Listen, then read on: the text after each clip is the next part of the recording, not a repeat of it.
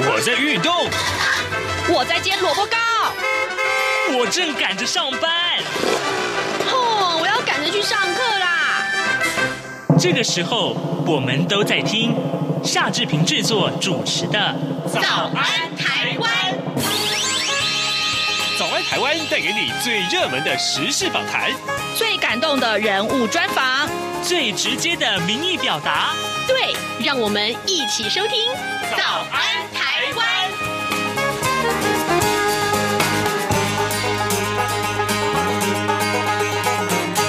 早安，台湾！我是夏志平。今天是二零二二年的四月二十六号，星期二。每个月在月底左右呢，我们都会跟美国之音白宫记者黄耀毅一块连线呢、我们请耀毅为我们来关注啊最重要的美中台三方关系。那么今天正好也是要跟耀毅连线喽，所以呢，待会儿我们在节目的现场就会跟他一起来进行访谈。这个月我们要关注的话题呢，包括了像俄乌的战争啊，包括了像。呃，美国总统拜登的一些访问行程，待会儿就麻烦耀毅喽。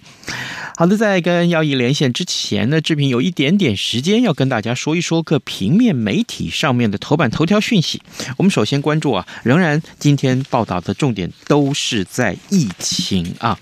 呃。包括了《联合报》和《中国时报》把三加四，也就是新的居家隔离措施的这个天数限制放在头版头条，而《自由时报》也放在头版。让我们来看一看《联合报》的内文是这样提到的：疫情持续的延烧，昨天新增加了五千一百零八例的本土个案，连续两天都破了五千大关。那么亲密接触者众多，一共已经有八点七万人因为被框列而居家隔离了。指挥中心指挥官陈时中，他宣布了简化的疫调，不再公布确诊的足迹。另外呢，打算要取消这个十连制啊，还要这个呃缩短居家隔离者的天数，这些松绑的措施。从今天开始呢，居家呃隔离的天数要从七天缩短为三加四。已经居家超过三天者，在二十七号开始就可以解除隔离了。好，这是我们看到联合报。上面的头版头条的这个呃呃内文，那中国时报的标题是说三加四今天上路啊，已经居家隔离呃超过三天的就可以即刻就可以。解除隔离了，那么自主防疫期快筛阴性的还可以上班，但是呢，如果你是入境者啊，从国外入境到台湾的话，目前还是维持十加七啊这样的天数，那么即日起就会采重点疫调，确诊者要自主回报，这也是中国时报为您所关注的话题。那么相同的内容也放在自由时报的头版上面，不过自由时报的头版头呢，今天是另外一则消息。就是呢，呃，台湾的薪资收入的问题啊。行政院主计处昨天公布了去年十月份全体受雇者啊，受雇者的平均月薪是四万零四百一十七元，年增率是百分之二点三一，这是二十三年以来的最大增幅。其中呢，呃，月薪不到三万块钱的，一共有两百四十六点五万人，这也创下了历年来的新低啊，比前年大幅减减少了二十五点六万人，已经连续八年减少了。我想这很多对很多受薪族来讲，呃，也许呃有没有感呢？这是另外一回事啊。但至少这是一个好消息。好的，现在时间已经是早晨的七点零四分零四秒了。来，我们先进一段广告啊，广告过后马上就跟耀毅连线喽。从两岸、国际、历史、文化与财经等角度透视中国的《这样看中国》节目，每周一到周五晚间九点三十分到十点在中央广播电台播出。如果您对《这样看中国》节目有任何收听想法或意见，欢迎寄信到台北市北安路五十五号，也可以透过电子邮件的方式。节目有两个信箱：二零二零 at。R t i 点 o r g 点 t w，或是二零二零零二零三 n e w s at gmail dot com。再次谢谢听众朋友们的收听与支持，请持续锁定每周一到周五晚间九点三十分到十点播出的《这样看中国》节目。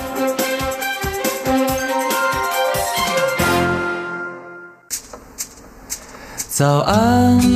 台湾，你正吃着什么样的早餐？吐司加火腿蛋，咬一口，然后收听中央广播电台。早安现场。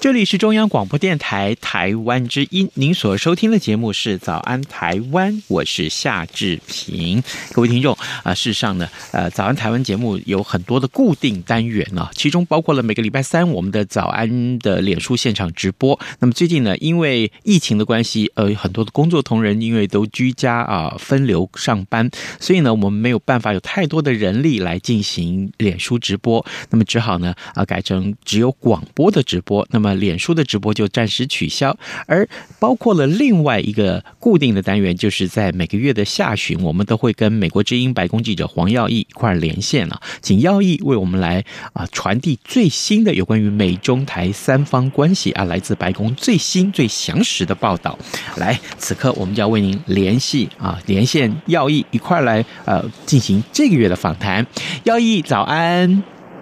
哎，志平你好，各位央广的朋友们，大家好，我是黄耀毅。是，谢谢，谢谢耀毅一早接受我们的专访。耀毅，啊，这个待会儿连线的时候要麻烦你再大声一点。呃，首先我们来看一看这俄乌。对不起，俄乌战争已经进行了超过两个月了啊！在两个月前，二月二月二十四号的时候开打。那么，首先我们要请耀一为我们解说有关于不管是美国啊，这政府也好，总统也好，最新的在于有关于俄乌战争的一些发言啊，还另外就是他的抵制措施又是什么？我看的这两天的新闻，好像布林肯到了乌克兰去访问，对不对？对，所以呃，当然最新的发展就是这个美国国务卿布林肯跟美国的国防部长奥斯汀，在这个周末的时候去呃乌克兰访问啊，还见了这个乌克兰总统这个泽连斯基。那其实这个这方面有很有趣的是，我们可以看得出来，乌克兰方面的确是很。很急啦，因为美国方面像这种高等高级官员去出访哦，尤其出访到战地，其实应该就是是应该是人家保密，对不对？嗯，就昨天是其实在人家出访的，还没到那边就已经公开宣布这样子，所以其实也造成美美国这一方面这个在安排行程上面也是有点头痛啊，这样子。嗯，对，那呃这个最。我先来跟阿铁这个大概介绍一下啊，就是美国还有这个盟国现在目前针对俄乌战争对俄罗斯这方面的制裁好了。那之前也跟大家稍微有介绍过，就是说。分成好几个方面，第一个是金融制裁，第二个是能源制裁，还有出口的制裁嘛，然后还有针对一些寡头的制裁。那在金融制裁方面，我们知道已经对它的央行很多的大的银行都进行制裁了，所以它就没有办法融资。那就是说，你要破坏它，美国要破坏俄罗斯的经济，让你没有办法，因为打仗要钱嘛。所以我现在就是要让你没有办法拿到钱来资助你的这场战争。那么白宫现在在四月二十号还宣布扩大金融制裁。说对更多的金融呃机构，还包括媒体哦，还也宣布制裁了俄罗斯的虚拟货币的产业。我们知道很多虚拟货币，像是加密货币等等啊，什么狗狗币啊，哦这个什么比特币之类的。在这个方面呢，很多人就是在怀疑说，普京有办法把钱藏在这个里面，所以呢，从这边虚拟货币也把它阻断了，就因此可以来阻断俄罗斯总统普京呢利用虚拟货币来资助战争的能力。所以金融制裁方面等于是很全面的对他实施制裁了。那能源制裁，我们当然知道说俄罗斯的伤害很大的，因为它主要的这个收入来源之一就是出口天然气跟石油。那么现在呢，就是说呃，美国。那个还有其他的盟国呢，自己本身提供这些能源的选项给像欧洲，还有一些其他跟俄罗斯买能源的这样对象，然后来减少你的能源的这个这个进口，呃，还有你这个呃赚的钱这样子。那同时也大力的推动所谓的这种绿能产业，包括太阳能啊、风电啊。其他的啊，希望来取代对俄罗斯能源的依赖。另外，还有一个出口制裁，这个对俄罗斯未来的发展影响是很大的，就让你无法取得科技产品跟技术，所以这样子会阻断你未来这个自我研发或是科技研发的能力。那包括我们看到有六百多家的各国的世界各国的企业，包括像苹果什么的，都已经宣布退出俄罗斯市场，所以他们也因此取不到这些科技产品。那么对长久来讲的话呢，真的是已经没有办法自主研发。所以很多人就在说，其实中国也是在看这一部分啊，就是说，其实中国你很多声称是自己啊、呃、研发的产品，像华为啊、小米等等的，嗯、到最后都发现说，哎，其实你这个还也是要有 iPhone 的一个这个技术啊，或晶片之类的。所以如果说真的完全失去的话，未来的数十年真的没有办法发展下去。那对于寡头或者是官员的这个制裁呢，也扩大了，包括普丁总统的两个成年女儿也都被列在制裁名单上面了。因为现在大家都知道，很多这种高官啊，名下其实他自己的名下是没有钱的，那钱都去哪里了？藏在家人的名这个名字的下面。所以呢，现在就是说，我不让你这样做，你的家人不管像普京两个女儿呢，其中有一个人是嫁到瑞士去了，那根本就是说，你你跑到瑞士也跑不了这个，跑不了去呃跑跑不了庙这样子，我也你跑去瑞士嫁给瑞士人，我也一样制裁你。所以在这个方面呢，其实整个是全面的金融呃这个呃个个人，然后能源还有这个出口全部都给你制裁了。然后现在呢，呃，拜登总统还是也突然。在四月二十一号，在白宫里面会见了乌克兰的总理斯麦哈伊，然后又宣布对乌克兰进行额外的八亿美元军事援助，又有五亿美元的这个经济援助。那同时，美国也开始了加快脚步收容十万名乌克兰的难民。那刚才您所提到的这个布林肯国务卿，还有美国防长这个奥斯汀亲自前往基辅呢，在那边也这个宣布了哦。三亿美元的新的军事援助，而且呢，国防部发言人科比说，因为现在主要的战场是在乌东地区的斯顿巴斯地区嘛，嗯嗯，那个地区呢跟基辅那边是不一样的地形，那个地方是属于平坦地形的，所以说美国也会考虑，因为因为不同的地形需要不同的作战的策略跟武器来提供给乌克兰最适合的武器。那甚至呢，国防部长奥斯汀还说了，他说。美国想要看到俄罗斯弱化到某种程度，以后没有办法再做像这种侵略其他人这样的事情。那所以呢，在今天这个白宫发言人沙奇还进一步解释说，我们要做的就是，他说当年普京就有说，两个月之前在打仗之前就说，他的愿景就是要弱化乌克兰，然后来接管乌克兰主权跟领土完整。当然现在没有办法成功，但是呢，我们看得出来，普京的愿景是更除了乌克兰之外，他的野心是更大的。所以他现在就说，我们美国的就是要让你的愿景。无法成真，所以目前我们看起来呢，美国跟盟友的努力就是说，让你这个普京的这样子想要对外侵略。不只是乌克兰，甚至更加扩大这个野心呢，是要把你给压制住的。是，呃，我想请教一下，呃，耀义啊，就是说，对于乌克兰跟俄罗斯的这场战争啊，到其实到现在为止，其实也一直是在焦灼的进行当中。然后呢，呃，还会进行多久这件事情，在美国的媒体上面，不管是主流媒体喽也好了啊，你常常看到的啊，他们对于这个俄乌战争一直这样子焦灼下去。有什么样的看法呢？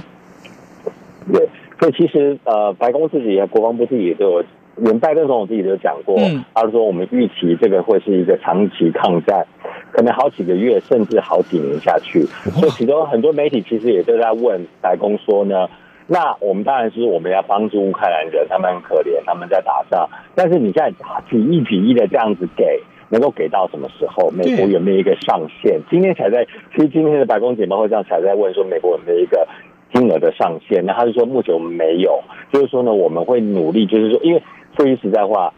美国你没有上限，但是你俄罗斯有没有上限呢？如果你今天金融被制裁到一个程度，然后你也赚不到钱，连虚拟货币都被制裁了，然后你家人名名下的钱都被人家没，都被各国给没收了，嗯，那你俄罗斯能够打多久？所以美国现在就是在赌说，呃，他说我们现在那个包括 G7、G20 等等很多国家，他说占了美全世界超过三分之二的经济体，都来在制裁你一个国家，嗯，那你这个国家你还要去打别人，你还能够支撑多久？然后而且现在也是在赌，是说看看这个俄罗斯。内部自己的压力怎么样？因为你二军打的好像也有点哩哩啦啦的，有没有？嗯、一下子这个将军死了，一下这个将军被抓了，一下子什么他们部队被歼灭了，一下坦克被人家拿走了，这样子。旗舰被击沉之类的 啊。对对对，还有他们的旗舰，旗舰名字还叫做莫斯科号，对，这不是一个很尴尬的场面嘛？莫斯科号被击沉，嗯，所以对俄罗斯内部来讲也有很多的压力，就是他们会觉得说，哎，你这个领导人怎么这个样子？你说我们出去打会打胜仗，就现在打成七零八落的，所以对内部可能也会一些政治压力。就到底这个呃，与此同时，我们看到今天国务院发言人，美国国务院发言人普莱斯也讲说，我们也持续支持俄罗斯跟乌克兰透过外交谈判来结束这场战争的努力，所以也是有留一个后路，就是说，如果你愿意和谈的话。其实我们也是大家的支持，乌克兰来跟你谈，那就看能不能谈出一个好的结果。要不然的话，说实在，你俄罗斯可能真的你也撑不了多久。是，好，这个后续我们还要请耀义为我们的持续观察啊。各位听众，今天早上之平为您连线访问的是美国之音白宫记者黄耀毅。每个月在下旬的时候，我们都跟耀义连线，一块来关注美中台三方最重要的一些关系。当然呢，因为俄乌战争的关系了啊、我我们要。比较多的幅度啊，这个篇幅一块来报道这个相关的内容。其实除了俄乌战事之外啊，国际上还有很多重要的大事了。所以接下来耀义，我想请教你啊，呃。接下来，呃，五月份的时候，下个月了啊，马上就要到了，就要举办美国要举办这个东协的峰会。这个会议的焦点是什么？还有另外，我们看到这个全球的疫情还是十十分的严严峻啊，像比如说台湾啊，台湾这两天实在是那个确诊人数太高了，吓人呐。那呃，有关于全球第二届的这个新冠峰会又要举行了，我想请耀毅接下来为我们关注这两个会议的焦点都在什么地方？对。所以这个东协的峰会，我们知道是之前呃本来已经要举办了，但是就是因为这个主办国就说因为一些事情而没有办成。嗯，那其实美国方面就是很关注，我就是说这是因为担心有中国的压力，因为其实美国希望能够参与的这个东协的峰会呢，呃，就是要推广所谓的印太战略。那我们在印太战略当中，很多所谓美国是说来应对中国。崛起呢，在这个整个印太地区所带来的这个二十一世纪的最大的挑战，好，这个是他们美国的官方说法。那啊，之前这个我们知道，刚才你也说到这个乌俄战争占领了大家的这个国际的版面了，嗯，但是我之前也有问过白宫，就说，哎，现在会不会担心说，呃，这个中国也在看着，那现在呃，我们美国的焦点就转移了，那美国的资源就耗在这个方面，就不再关注这个这亚太地区。那白宫发言人他其实对我回应是说，他说其实不会，他说其实我们不管在白宫、国安团队、在国务院、在经济呃方面的都有。专属团队是完全跟乌克兰、跟俄罗斯完全无关系的，是完全只专注在中国或者是印太地区或是亚洲地区方面的。所以呢，我们有整个团队都在做这个事情。那啊、呃，所以这一次这个美国在中协的峰会说取消之后呢，美国就是说，哦，我们一定要办，我们一定要办。所以这次其实要拉到这个啊五月呃十二号在十三号跟十二号在美国举办的华府举办的这个。峰会的名称正式名称是叫做美国中协峰会。那么呢，美国也强调说呢，这次峰会的一个主题之一就是要来强调美国跟中协之间将近这个半个世纪的一个友好的关系。那当然拉到华府来主办的话，美国就有主导权的啊，就会希望说呢，在这这个啊东协的这些参与的国家方面呢，能够聆听美国。能够提供给你们什么样子的东西，然后来避免你再受到一些其他国家的政治或经济上的影响，尤其包括我们知道像越南、菲律宾等等，跟中国都是有领海领土的纠纷的。那当然呢，对于台湾的安全来讲呢，这个中协方面能够稳定，对台湾还有台湾海峡稳定也是非常重要的。所以这是这一次中协峰会拉到美国来主办，而且是两天的一个大家关注的焦点。那当然另外一个就是所谓的。啊，美国要启动一个叫做印太呃经济架构的这个东西。那新加坡其实已经很积极的要准备了。我们知道，新加坡总理李显龙他呃前两个礼拜还有来来访白宫，他就已经主动在这个记者会上提出说，新加坡希望能够扮演一个这个主导，或者是一个主办的角色，在这个架构里面啊。因为我们知道，新加坡是一个非常重视经济与贸易的国家。嗯，那相信台湾地区，台湾政府应该也对这个所谓的。呃，印太经济架构即将来宣布呢，也是非常关注。那另外这个新冠峰会当然就是非常呃受到大家关注的，就是在五月十二号呢，啊、呃，由美国、还有贝里斯、德国、印尼，还有塞内加尔来共同主办第二届的全球新冠峰会。那第一届峰会是在去年的九月二十二号举办的。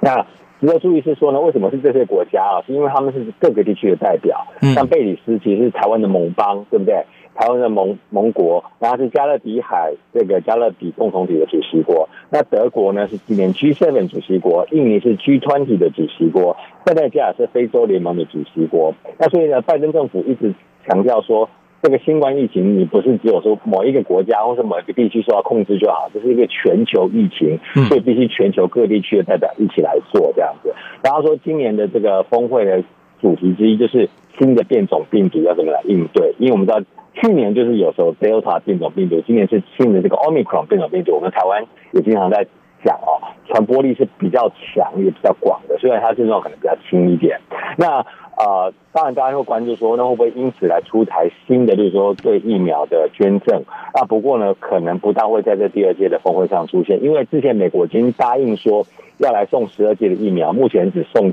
有办法送出五亿剂。那因为主要就是因为当时国会授权给美国政府说，来因应全球新冠疫情这个经费已经到期了，然后白宫一直推出的新的这个法案跟经费呢，国会一直支持还没有通过，所以美国现在就是说，我现在还有七亿剂的疫苗要送给世界各国免费的，但是因为国会没有批准，所以我们送不出去，所以呢，也希望借此峰会呢，希望说国会也能够看到说，世界各国真的急需要，不管是疫苗接种。或者是口服药，或是其他的这种新冠的治疗的药品，还有一些医疗用品哦，都需要美国的这个老大哥带领大家来对抗疫情。所以呢，希望在这个第二届新冠峰会上面，美国国会也可以赶快通过这个法案，是提供新的经费来帮助世界各国。嗯，的。呃，好像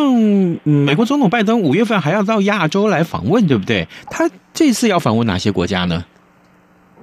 所以有够忙了！整个五月初的把他他拉过来华府参加这个峰会之外，这个拜登总统现在也据报说他有一个亚洲的访问行程。那他自己也已经讲了，确定出访的地方呢，就是去日本东京参加 QUAD，也就是所谓的美日澳印四方安全对话机制的元首峰会。就是在那边呢，他就会跟日本首相，还有跟这个澳洲总理，还有跟印度总理的来进行安全对话。那我们知道呢，这个。四方安全对话，其实还有一个叫 Quad Plus 啊，现在很多东西都加 Plus 啊，Disney Plus 什么的。那就是说，除了这四国之外呢，美国也拉拢其他的盟友，包括纽西兰、包括南韩等等呢，现在也都被拉进来，就是说可以参与这个对话这样子。那当然我们知道，可能台湾也是很关注，因为这个这个印太的安全的啊，这这个这个情况。那我们知道，澳洲当然最关注就是这个。上个礼拜所罗门群岛这个事情啊，所罗门要突然宣布啊，跟中国签秘密签订的这个急促签订的一个所谓的安全的一个协议，那有可能导致中国可能可以派军警到他们所罗门群岛上面这样子。那美美方当然是我们在国安会的这个印太地区的这个协调官啊，Kirk Campbell，以及也是率团。亲自前往所门群岛，而且接下来宣布说，美国会在那边成立大使馆。那所以就是也是担心所门群岛，它第一个离澳洲很近，第二个它也是所谓的这第二岛链这样一个重要的地位。所以呢，整个这个印太地区的这个部署呢，在这一次的亚洲访问行程当中都是非常受到重视的。那是否还会造访其他的国家呢？我们看到是南韩的媒体目前在说，拜登有可能也会去南韩了，主要就是因为这个。新的南韩总统尹锡悦将在五月十号，嗯，哦，上任就任。那他的这个立场，我们知道他是亲美、亲日、反中、反北韩的。那现在北韩一直在射很多的这个新的科技的飞弹呢，也导致了美国方面对跟南韩方面来巩固盟友关系呢，也是非常的重视。所以呢，看来拜登总统这是他五月如果正能够真正出访的话呢，也将是他。上任美国总统以来第一次的亚洲之行。所以呢，这个都是一个备受备受注目的一个行程，嗯，好，呃，各位听众，今天早上之平为您连线访问白宫美国白宫美国之音啊，白宫记者黄耀毅，抱歉，呃，请耀毅为我们来解说，其实很重要的个美中台三方的关系，或者说是呢，呃，跟台湾有关的话题啊。当然，我们也为您关注啊，世界上很多重大的讯息呢，呃，来自白宫的第一手的呃这个报道。耀毅，我想，嗯，可能。大家都会还是把这个呃新闻的焦点锁定在疫情上面呢、啊。呃，特别是最近这个中国大陆的疫情非常的严重啊。呃，像呃上海已经呃这个封城很久了。那现在最近呃昨天开始听说北京也有一些这个、这个小区域封城的动作，所以我可不可以也请耀义看一看？那对于这个疫情的关系啊？那呃，这样子的一个呃，中国也好，或是世界上其他国家的这些疫情的严峻，呃，美国有什么样的一些反应吗？是，所以一方面是我们知道，其实这个美国跟世界各国呢，因为中国是一个所谓的世界的生产的工厂哦之一，嗯、那所以对这个所谓的通货膨胀、供应链受到阻断呢，啊、呃，在过去这段时间一直是受到的各国的困扰，包括台湾也是这个物价上涨的问题，那。啊，在今天这个新呃四月二十五号的这个自己的白宫记者简报会上呢，白宫发言人沙奇就有说，其实拜登政府的这个经济团队啊，一直有在关注中国可能的封城跟疫情对产业的冲击，而美国也做好准备了。那沙奇他就说呢，他说他提到三个中国城市，第一个他提到深圳，他说现在深圳其实看起来是。有点重新开放了，而且呢，这个已经是所谓的生产的工厂哦，因为深圳很多这个产业链在那边嘛，已经有所有有移动了，就是可能移到比较疫情缓解的地区，还有出口港口等等。那另外他说，很显然就是上海已经受到影响，因为我们知道已经封城一个月了嘛，对，超过一个月了。还有那他说现在已经有几个行业受到冲击了，不过目前美国所关注到数据收。呃，收集到数据是还没有看到从亚洲这边进入加州，因为美国主要进从亚洲进来进口都是加州的港口，嗯，进入加州的港口的船只并没有看到减少，不过还是持续关注啦。那他现在提到说，北京的确增加了病毒的检测，他说这可能是封锁的前兆，不过现在还当然还没办法直接讲，但是继续透过关注，还有透过美国国务院经济团队呢来继续关注。他说呢，如果真的因为封城的情况增加，导致某些中国地区的生产物品的产量减少的话呢，美国现在也都已经做好准备了。因为从拜登上台以来就一直强调，有些关键供应链要拉回美国本土来做，然后有些呢就是所谓的拉到其他的国家，越南、印度或是其他的呃呃呃，像那个。啊，叫什么墨西哥等等的啊来做，那就是说分散风险，所以其实他已经布局了一阵子，就是分散这样子的风险。所以呢，就是说如果美国有关注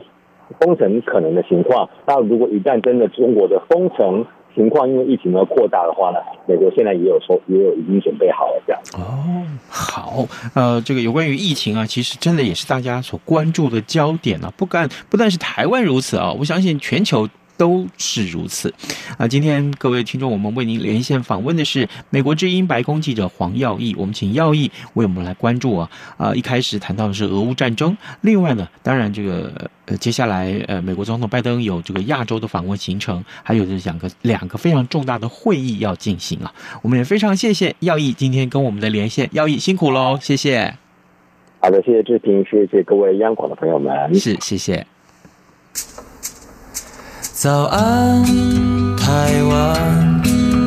你正吃着什么样的早餐？吐司加火腿蛋，咬一口，然后收听中央广播电台。早安，报马仔。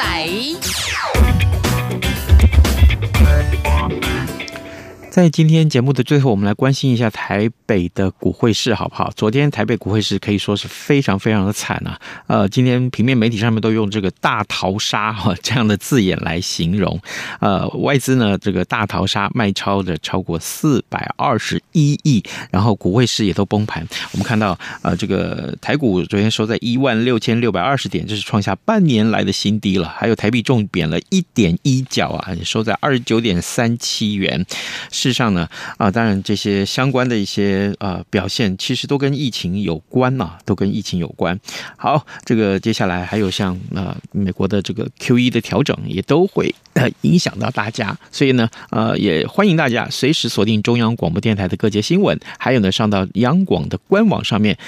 呃，浏览这些重要的新闻，我们会有最新最详实的报道。同时呢，也邀请大家呃，可以上到早安台湾的官网来为我们按个赞。您的支持会是我们非常啊、接下来啊、非常重要的前进的动力啊。好，今天节目时间也差不多到了啊，这、呃、平明天啊，我们要带请弥勒熊来聊电影啊，他会带另外一位来宾来。OK，拜拜。阳光下，